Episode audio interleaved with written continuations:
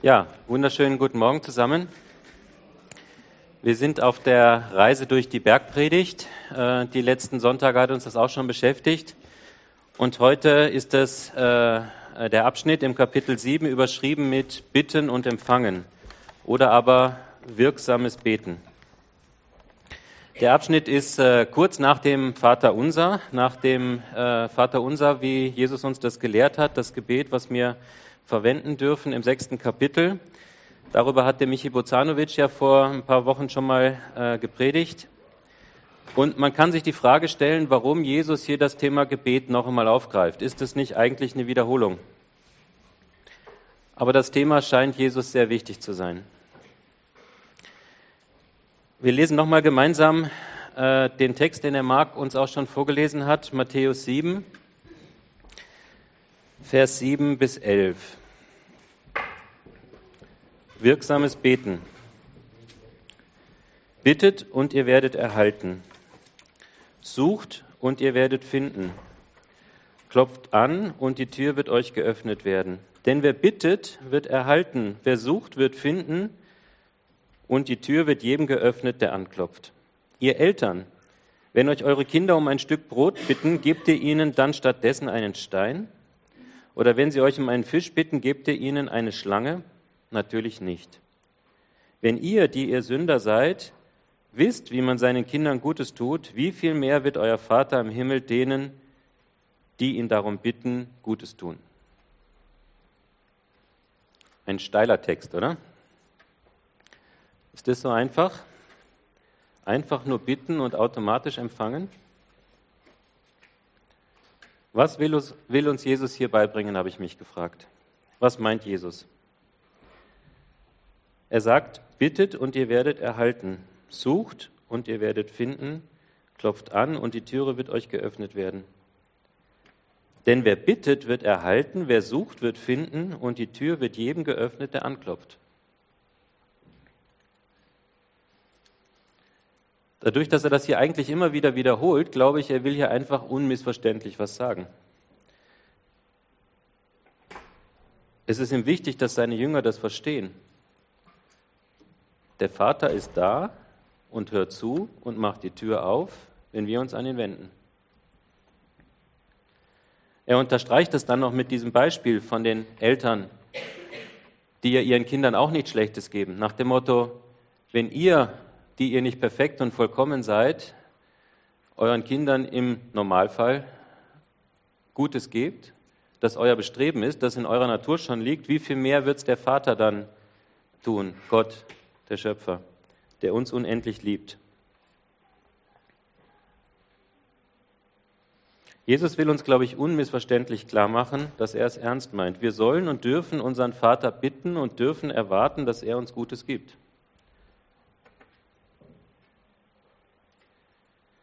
Wir bringen vielleicht unterschiedliche Vaterbilder mit.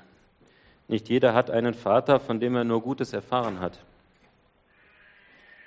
Das kann vielleicht auch unser Verhalten zu Gott prägen an der Stelle.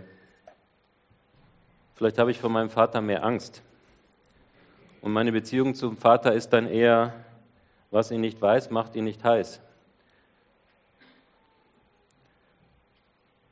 Aber ich glaube, Jesus will hier bildhaft klar machen, dass der Vater im Himmel uns grenzenlos liebt und dass wir nur Gutes erwarten dürfen, wenn wir bitten. Nicht kleine Sünden bestraft der liebe Gott sofort, wie wir das vielleicht auch kennengelernt haben in der Erziehung. Ich weiß nicht, ob ihr das auch kennt. Oder aber der Gedanke, ist mein Anliegen denn so wichtig, dass ich damit den Vater belästigen dürfte? Er ist doch so beschäftigt. Nein, ich glaube, Jesus will hier unmissverständlich ausdrücken, der Vater gibt gerne, er macht die Tür immer auf, wenn wir zu ihm kommen, wenn wir uns zu ihm flüchten.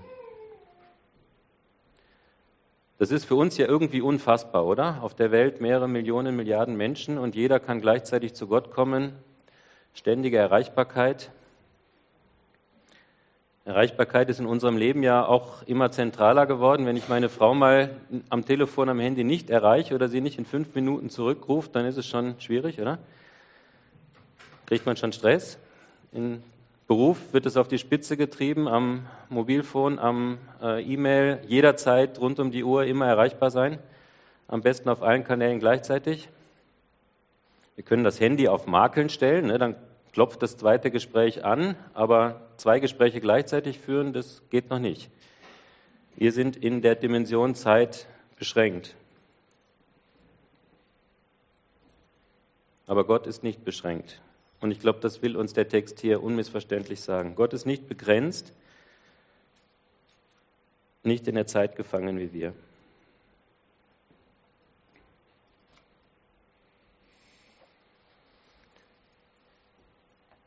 Vielleicht könnten jetzt Skeptiker immer noch sagen, ja, das kann man nicht so wörtlich nehmen, das kann man nicht so ernst nehmen, aber es gibt eine Unzahl an Parallelstellen, die das Gleiche sagen. Ich mag ein paar Parallelstellen anschauen mit euch gemeinsam. Wir finden es auch im Lukasevangelium, dreimal sogar. Als erstes Lukas 11, ab Vers 9, das ist eigentlich die direkte Parallelstelle. Deshalb sage ich euch, bittet und ihr werdet erhalten, sucht und ihr werdet finden, klopft an und die Tür wird euch geöffnet werden. Denn wer bittet, wird erhalten, wer sucht, wird finden und die Tür wird für jeden geöffnet, der anklopft.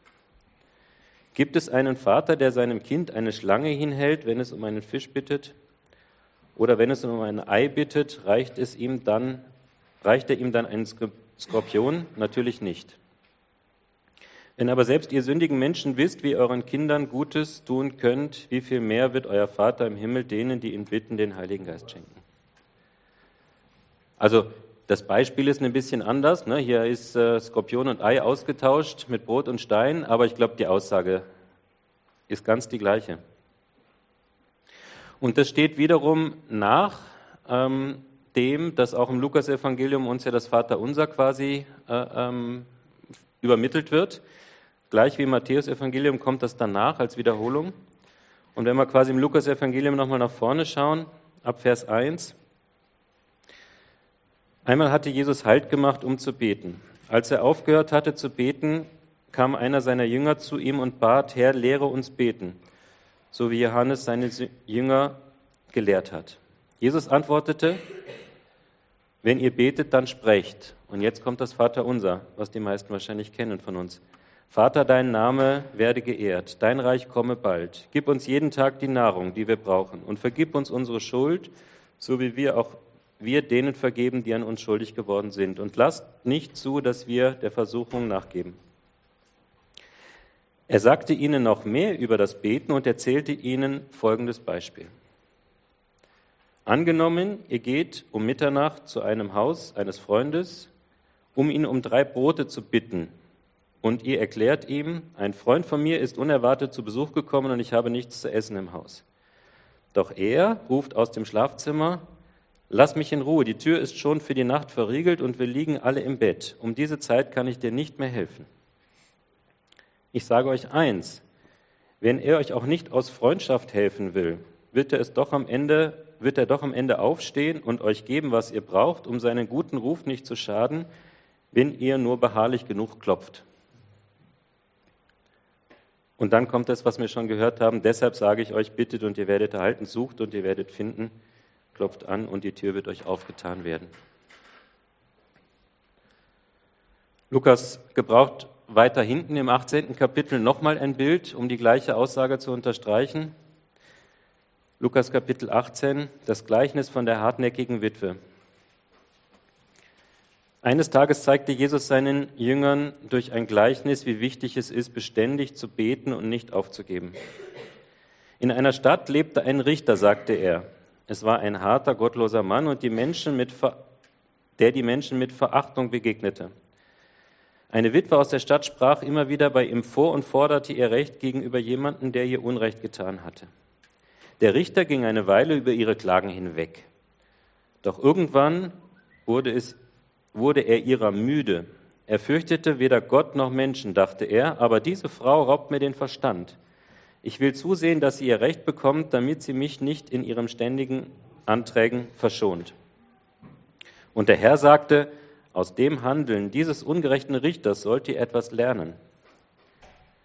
Wenn selbst er schließlich ein gerechtes Urteil fällt, wird Gott da nicht seinen, seinen Auserwählten, die ihn Tag und Nacht anflehen, ihr Recht verschaffen? Wird er sie vertrösten? Ich sage euch, er wird ihnen Recht verschaffen und zwar schnell. Doch wenn der Menschensohn wiederkommt, wie viele werden, wird er dann, doch wenn der Menschensohn wiederkommt, wie viele wird er dann vorfinden, die einen solchen Glauben haben? Und ich glaube, das ist die Frage an uns. Haben wir so einen Glauben? Erwarten wir von Gott wirklich, dass er handelt?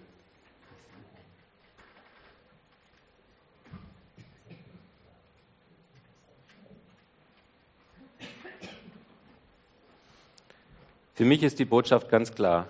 Jesus will uns lehren in verschiedenen Stellen immer wieder, kommt zum Vater, er ist da, er will hören, er kümmert sich um euch, er gibt euch Gutes.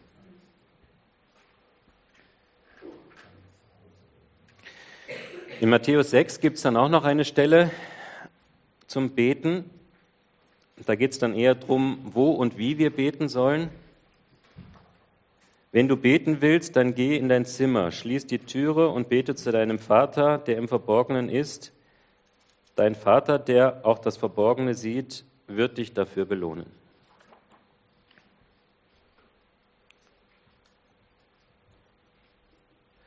Spannend fand ich hier den Hinweis auf den Ort, wo wir beten sollen. Geh auf dein Zimmer, steht hier wörtlich. Was ist dein Zimmer? Ist vielleicht die Frage. Der Ort, wo du Gott begegnest, ihn anrufst. Das Thema Gebet ist ja bestens geeignet, um uns gegenseitig ein schlechtes Gewissen zu machen, oder? Wann betest du? Wie viel betest du? Wo betest du? Als Christ sollten wir am Morgen stille Zeit machen, noch vor Morgengrauen.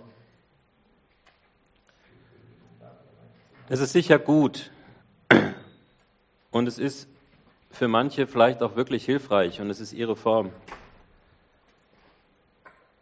Aber ich glaube, wir müssen aufpassen, dass wir beim Gebet nicht Häulchen anfangen, dass es nicht eine fromme Übung wird, sondern es geht um unser Herz.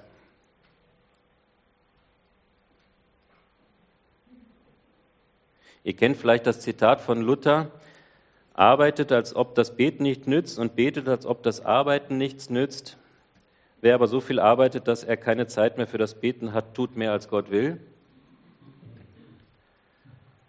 Oder Moody, auch einer der Glaubensväter in der Kirchengeschichte, soll gesagt haben, am Morgen bete ich für zwei Stunden, dass Gott Seelen rettet und den Rest des Tages helfe ich Gott dabei, mein Gebet zu erhören.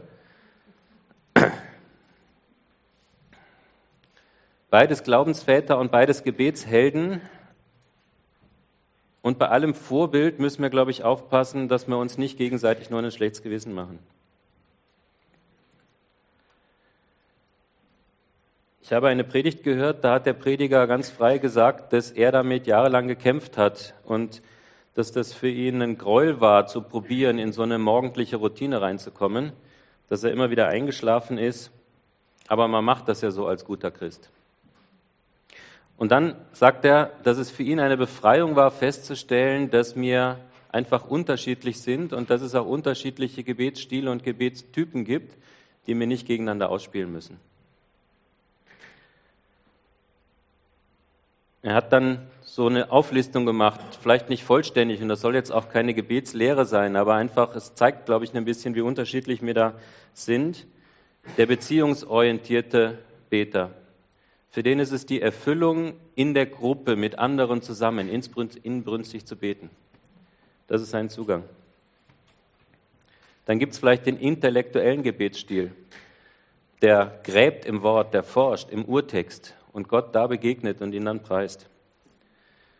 Für all die, die so äh, äh veranlagt sind, ähm, ich habe einen Artikel äh, gelesen, ich habe ihn nochmal kopiert, liegt am Ausgang. Wer sich vertiefen will zum Thema Gebet, da stehen gute ähm, Stellen und, und, und Sachen drinnen, wo man sich eingraben kann.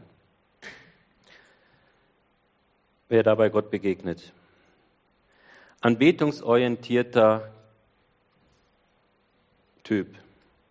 Worshipen, stundenlang. Heilig, heilig, heilig, heilig.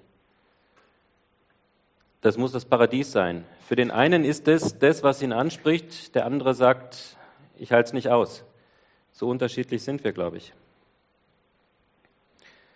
Der kontemplative Typ, das musste ich nachschlagen selber, der sucht die Ruhe, die Stille. Das ist eher so die meditative, sich zurückziehen, einen stillen Ort und dort Gott begegnen. Die Stille als Kraftquelle. Oder vielleicht der dienende Gebetsstil. Da ist jemand total aktiv für den Herrn, dient, hilft anderen und dabei spürt er Nähe zu Gott.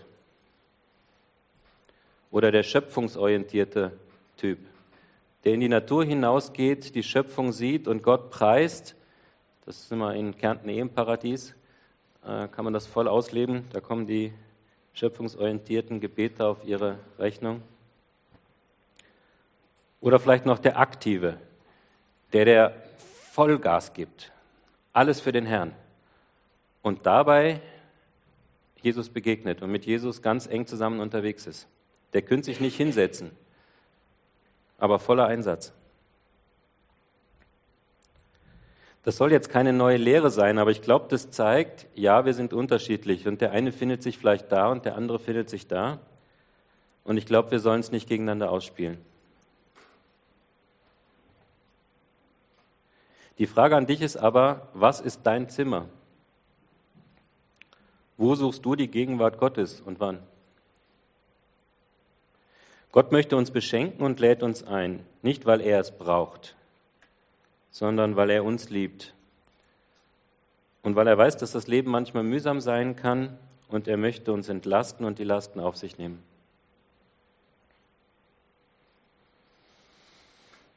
Noch eine Stelle gefunden, Markus 11, Vers 24. Hört auf meine Worte, ihr könnt beten, worum ihr wollt. Wenn ihr glaubt, werdet ihr es erhalten. Wir sollen ja der Bibel nichts hinzufügen und nichts weglassen, aber ich glaube, man könnte hier auch sagen, ihr könnt beten, wo und wie ihr wollt. Wenn ihr glaubt, werdet ihr es empfangen. Es geht nicht um die Form. Es geht darum, dass wir uns mit einem erwartenden Herz an Jesus wenden.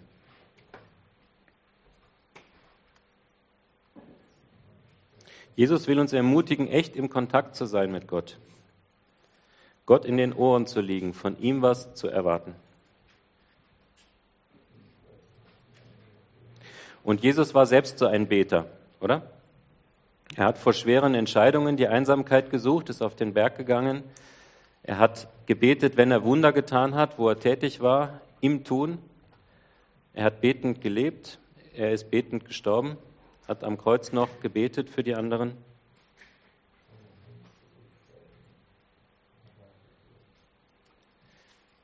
Mir ist dann auch David noch in den Sinn gekommen. Wir haben ja letztes Jahr auch mal über David, den Mann nach dem Herzen Gottes, eine Serie gehabt. Und man kann ja doch fragen, warum David ausgerechnet David mit allen seinen Fehltritten, aber es ging genau um dieses Herz. Es ging genau mit dem, dass er immer wieder sich an Gott wendet. Ich habe uns den Psalm 5 nochmal mitgebracht und lese uns daraus ein paar Ausschnitte vor. Herr, höre mich, wenn ich bete, vernimm meine Klage. Höre meinen Hilferuf, mein König, mein Gott, denn ich bete zu dir. Höre meine Stimme am Morgen, Herr. Früh am Morgen trage ich dir mein Bitten vor und warte voll Ungeduld. Denn dir, Gott, gefällt keine Gottlosigkeit. Die Gottlosen dürfen nicht in deiner Nähe sein. Und dann weiter. Durch deine Liebe darf ich in dein Haus kommen. Voll Ehrfurcht bete ich dich in deinem heiligen Tempel an. Führe mich den rechten Weg, Herr damit, ich meine Feinde nicht, damit mich meine Feinde nicht überwältigen. Zeige mir, welchen Weg ich gehen soll. Und dann am Ende des Psalms, doch die bei dir Zuflucht suchen, sollen sich freuen. Sie sollen Loblieder singen in aller Ewigkeit. Du schützt sie, darum dürfen sie sich alle freuen, die deinen Namen lieben. Denn du segnest den gottesfürchtigen Herr und umgibst ihn schützend mit deiner Güte.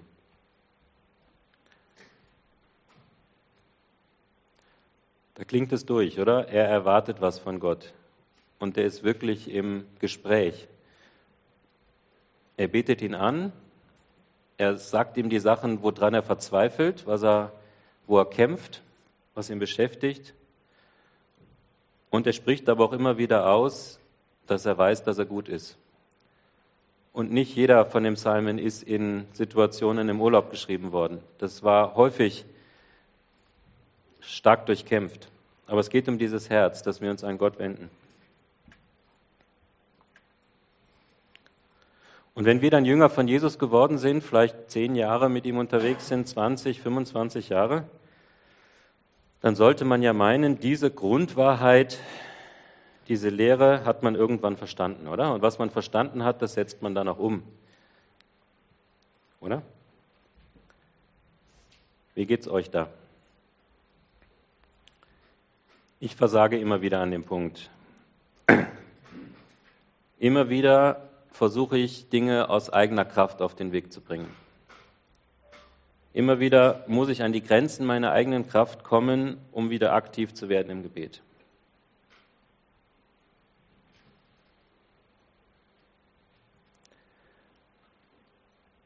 Ich weiß nicht, wie es euch da geht, aber die Frage der heutigen Predigt soll sein, wollen wir Gott handeln sehen? Willst du Gott in deinem Leben handeln sehen?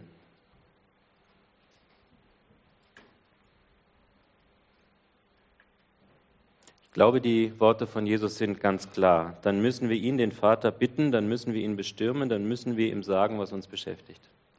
Und dann sagt er uns das zu.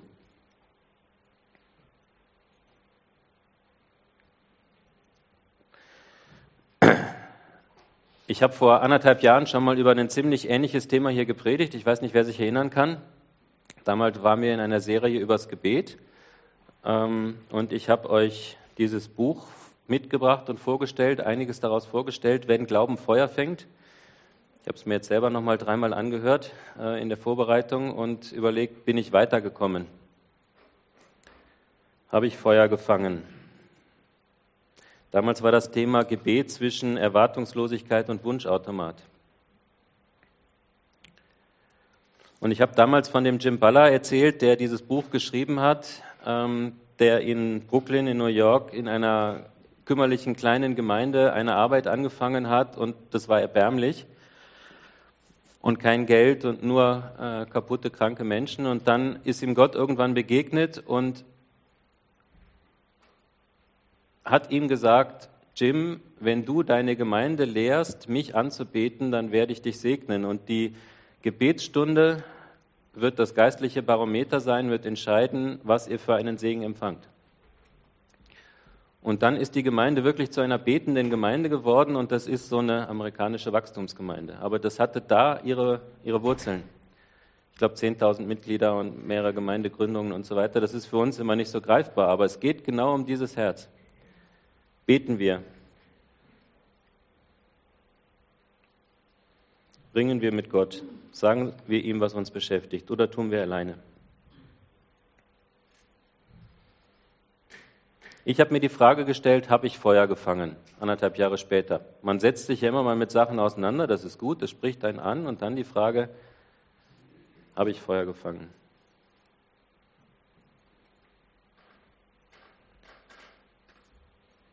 Will ich Gott handeln sehen in meinem Leben? Wollen wir Gott handeln sehen? Ich habe euch damals ein Zitat vorgelesen und das lese ich jetzt noch einmal, weil das ist für mich so ein bisschen die Antwort auf die Frage, warum das kein Automatismus ist, warum es denn so schwierig ist. Ein kurzer Abschnitt. Satans Hauptstrategie gegenüber dem Volk Gottes besteht immer darin, Menschen, den Menschen einzuflüstern, ruft ihn nicht an, bittet ihn nicht, verlasst euch nicht darauf, dass Gott große Dinge tut. Ihr schafft es alleine, wenn ihr euch nur auf eure Klugheit und eure Kraft verlasst. Tatsache ist, dass der Teufel keine besonders große Angst vor unseren menschlichen Bemühungen hat, aber er weiß, dass sein Reich Schaden nehmen wird, wenn wir, unser, wenn wir unsere Herzen zu Gott erheben. Hören Sie auf Davids vertrauensvolle Beteuerung im Psalm 4, Vers 4. Seht doch, der Herr tut Wunder für alle, die ihn die Treue halten. Er hört mich, wenn ich zu ihm rufe. Das war Davids Einstellung, seine spontane Reaktion, vor allem, seinen, vor allem seine Strategie im Kampf. Es ist ihm völlig egal, welche Waffen die Philister haben. Wenn wir zu Gott rufen, wird er uns den Sieg schenken. Wenn wir uns von ihm abwenden und ihn nicht anrufen, können wir von einer winzigen Armee besiegt werden. Ich kann David fast sagen, hören, ihr könnt ja, ihr könnt mich jagen, ihr könnt mich verfolgen, ihr könnt machen, was ihr wollt, aber wenn ich Gott um Hilfe bitte, dann bekommt ihr Probleme. Denn Gott wird hören, wenn ich ihn anrufe.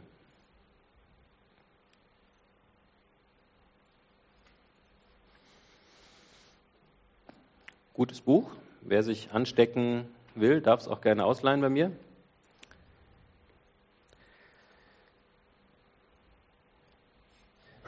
Was mich damals aber fast am meisten berührt hat, war die Geschichte, die er mit seiner eigenen Tochter erlebt hat. Und das ist für mich dann wieder so aus dem Leben heraus gewesen. Die Gemeinde wächst, Entwicklung, Wachstum. Seine Frau Carol und Jim erleben vollen Segen und die eigene Tochter entgleitet ihnen völlig. Die Tochter ist total ausgestiegen. Aus der Gemeinde, aus dem Glauben, aus der Familie. Und sie ringen. Es gibt eine Passage in dem Buch, wo es dann heißt, die Frau überlegt, alles einzupacken und zu sagen, ich gehe weg aus New York, das ist ein schlimmer Platz, hier kann man Kinder nicht großziehen, die anderen zwei Kinder will ich nicht auch verlieren. Gemeinde schön und gut.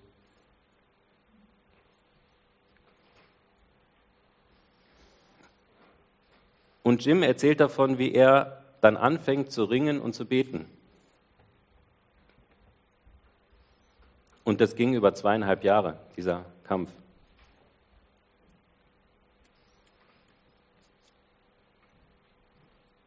Und am Ende durften sie aber erleben, wie Gott die Tochter zurückzieht. Wie Gott der Christi begegnet, sie das versteht und sie umkehrt.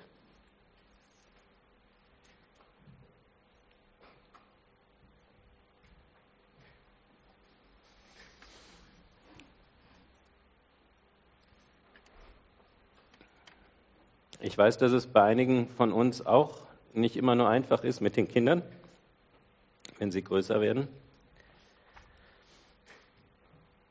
Wir steigen das Thema gerade erst ein. Unser Sohn wird elf und kommt so in die Phase, wo nicht mehr automatisch die Autorität vom Vater gegeben ist und wir brauchen neue Strategien.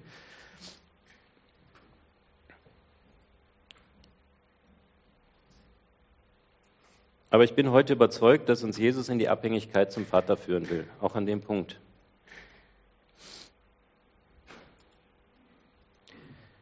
Dass es das ist, was er in den Texten, die wir heute gelesen haben, lehren möchte.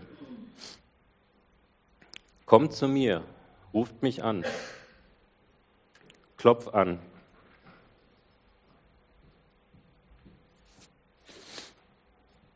Er will uns sagen, dass wir was erwarten dürfen, dass er handelt.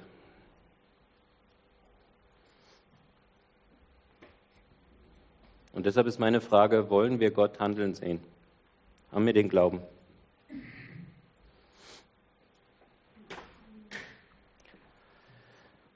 Die Carol, die Frau von Jim Chimbala, war die Chorleiterin in dieser Gemeindegründung dort ist sehr musikalisch und hat ein Lied geschrieben, genau in diesem Tal, wo sie durchgegangen sind. Da kam Krankheit noch dazu und anderes. Und sie hat ein Lied geschrieben, He's been faithful to me, er ist treu. Das habe ich uns mitgebracht, das möchte ich euch jetzt vorspielen, auch so ein bisschen als Zeit zum Reflektieren, zum Überlegen. Den Text auf Deutsch werfen wir rechts hin. Es ist ziemlich klein. Ich habe hinten Zettel, die könnt ihr dann auch mitnehmen. Äh, den Liedtext habe ich euch kopiert. Wir hören es uns gleich an. zusammenfassend möchte ich die Frage stellen,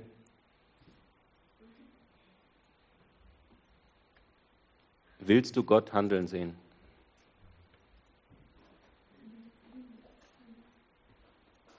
Amen.